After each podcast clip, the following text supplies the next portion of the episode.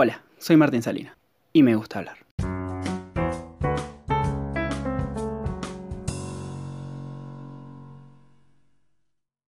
Día jueves 20 de agosto, día número 153 de cuarentena. Y justo hoy, cuando estoy grabando este episodio, se cumplen nada más y nada menos que cinco meses desde el decreto de la cuarentena obligatoria que rige en nuestro país.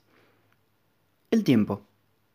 Es raro como algo tan concreto como lo es el tiempo puede convertirse en algo tan efímero y relativo, ¿no?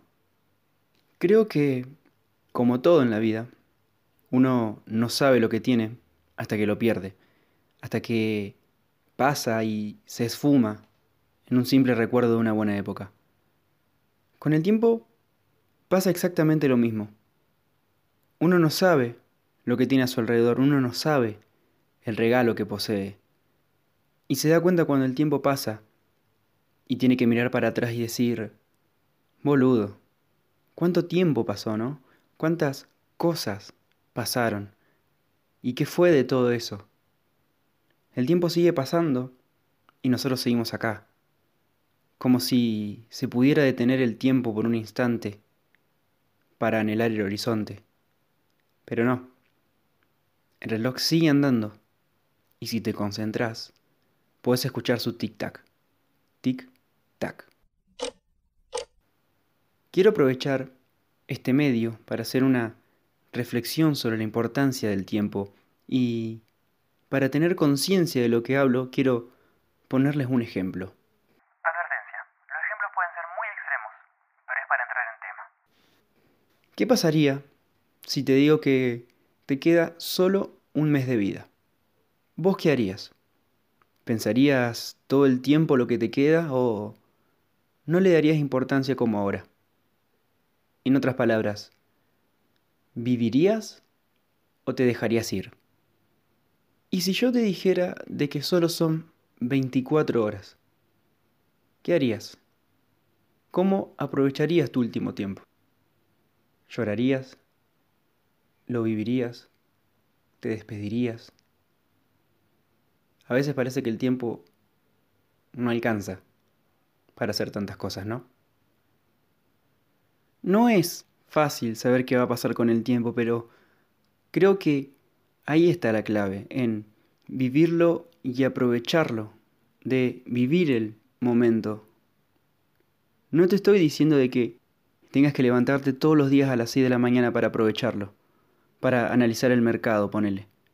No, más bien es que hagas lo que vos tengas ganas de hacer, pero que no dejes de intentarlo y que persigas ese sueño porque nadie sabe qué puede pasar mañana o pasado, en dos horas o el resto de tu vida. Una vez escuché al expresidente uruguayo, José Pepe Mujica, hablando de esto y, más allá de su pensamiento filosófico y político, creo que dijo una gran verdad, y lo cito diciendo, cuando compro algo, o vos, no lo compras con plata sino con el tiempo que tuviste que gastar para tener esa plata. Pero con una diferencia. Lo único que no podés comprar es la vida. La vida se gana, y es miserable perder una vida. Y en relación al tiempo, y volviendo a un tema más actual, es increíble que hayan pasado cinco meses, ¿no? Desde todo esto. Posta la cantidad de cosas hechos que fueron pasando, que se fueron desencadenando a la par de estos días, es algo de que por lo menos da mucho en qué pensar. Yendo para atrás de estos cinco meses, no al principio, cuando todo este quilombo recién empezaba y amagaba que podría llegar a ser largo, a ese momento en el que todos nos reíamos y gozábamos a la palabra cuarentena cuando supimos que eran solo 14 días y no 40 como la misma palabra dejaba entrever. Con qué gozo pasamos esas dos semanas, ¿no? Esperando el anuncio de que íbamos a poder salir tranquilamente por las calles como lo era antes, pero todos ya sabemos cómo terminó esa historia. Y con el tiempo terminaron pasando esos 40 días de los cuales nos reíamos, y 40 más, y así hasta llegar a 153 días o 154 cuando este episodio sea publicado y lo estés escuchando el día viernes. Esto es algo que todo este tiempo estuve pensando y es algo muy personal, pero creo que al principio de año fue uno de los mejores veranos que podría haber pasado, sinceramente, porque era todo el tiempo ir al río, tomar unos mates, tocar la guitarra, jugar a las cartas, tirarse en el pasto a ver las nubes y dejar que las horas pasen, porque total no tenías ningún compromiso u obligación que te apurara, que no te permitiera disfrutar ese momento. No había nada que te dijera apúrate. Y eso mismo te permitía disfrutar de las pequeñas cosas. Cosas que ahora, estando encerrados, y encima con frío, y las pocas veces que podés salir no podés quedarte en un lado mucho tiempo. Como supuestamente dicen, porque creo que la gente en este momento ya está haciendo cualquiera, ¿no? Cinco meses después.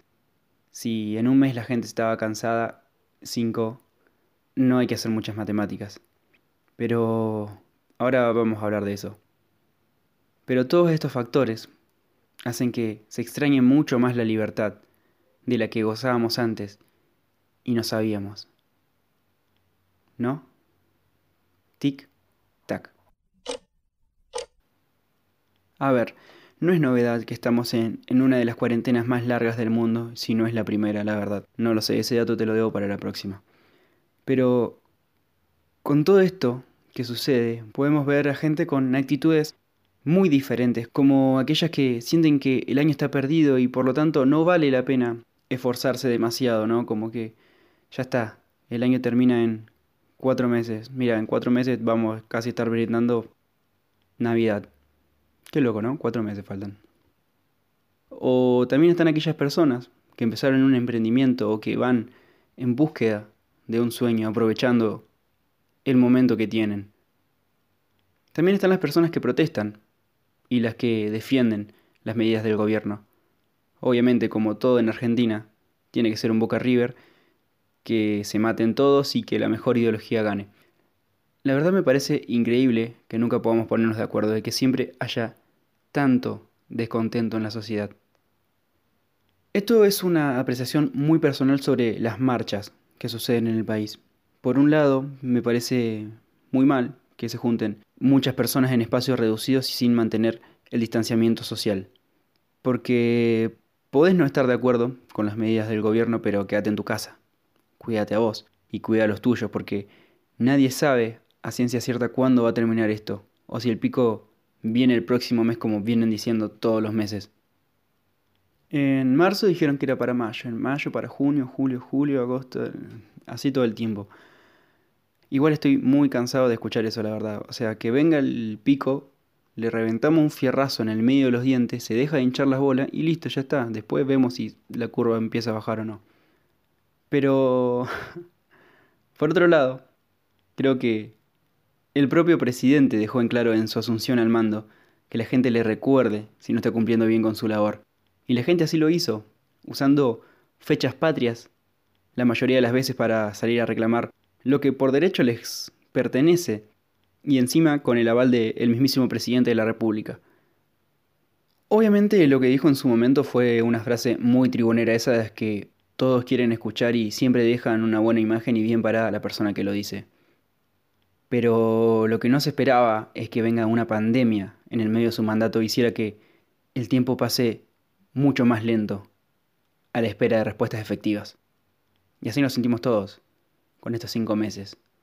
Algunos lo sienten perdido, otros no, pero cinco meses, ¿se entiende? También en este último tiempo fueron saliendo varios videos haciendo referencia a estas movilizaciones que se hicieron muy virales de campaña, no sé si decir en contra del gobierno, porque sí, de, un, de una perspectiva son contra el gobierno, pero creo que también estaban más destinadas a que las personas abrieran los ojos y vean a su alrededor lo que en verdad estaban pasando videos que empezaron a circular por las redes sociales y terminaron haciendo mucho ruido, a la par de las movilizaciones que suceden en el país. Entonces, cinco meses. Pasó mucho tiempo, pasaron muchos hechos, mucha controversia y demasiado descontento social. El tiempo pasa y no espera a nadie, así como acabas de pasar tiempo escuchándome hablar. Y para despedirme déjame que te cuente una historia. En su tiempo había un sabio que tenía todas las respuestas a las preguntas que las personas del pueblo le hacían. Casi nunca se lo veía con chicos, porque nunca aceptó ser el maestro de nadie, a pesar de que todos siempre le preguntasen cuál era su secreto, cómo podía almacenar tanta sabiduría y tanto conocimiento a respuestas universales. Hasta que un día aceptó ser el maestro de un chico joven para poder transmitirle todos sus conocimientos antes de que muera. Cuando llegaron a la casa del sabio, el chico quedó asombrado por una inmensa biblioteca llena de libros de muchos autores, y también por un reloj enorme y muy ruidoso. Cada día que pasaba en esa casa, el chico se irritaba por el sonido que hacía ese reloj, hasta que en un momento le dijo a su maestro que lo tirara. El maestro se levantó, lo miró con sorpresa y le dijo, ¿Ves ese reloj? Me recuerda que el tiempo pasa, y yo reflexiono con qué hice con ese tiempo. Si lo aproveché o solo lo perdí. Si es un tiempo insignificante, hago todo lo posible para cambiarlo. El tiempo tiene un valor que nunca va a poder ser comprado, porque nunca es tarde y el tiempo se termina. Pero hasta entonces, siempre existe una posibilidad para todo. Soy un simple hablador.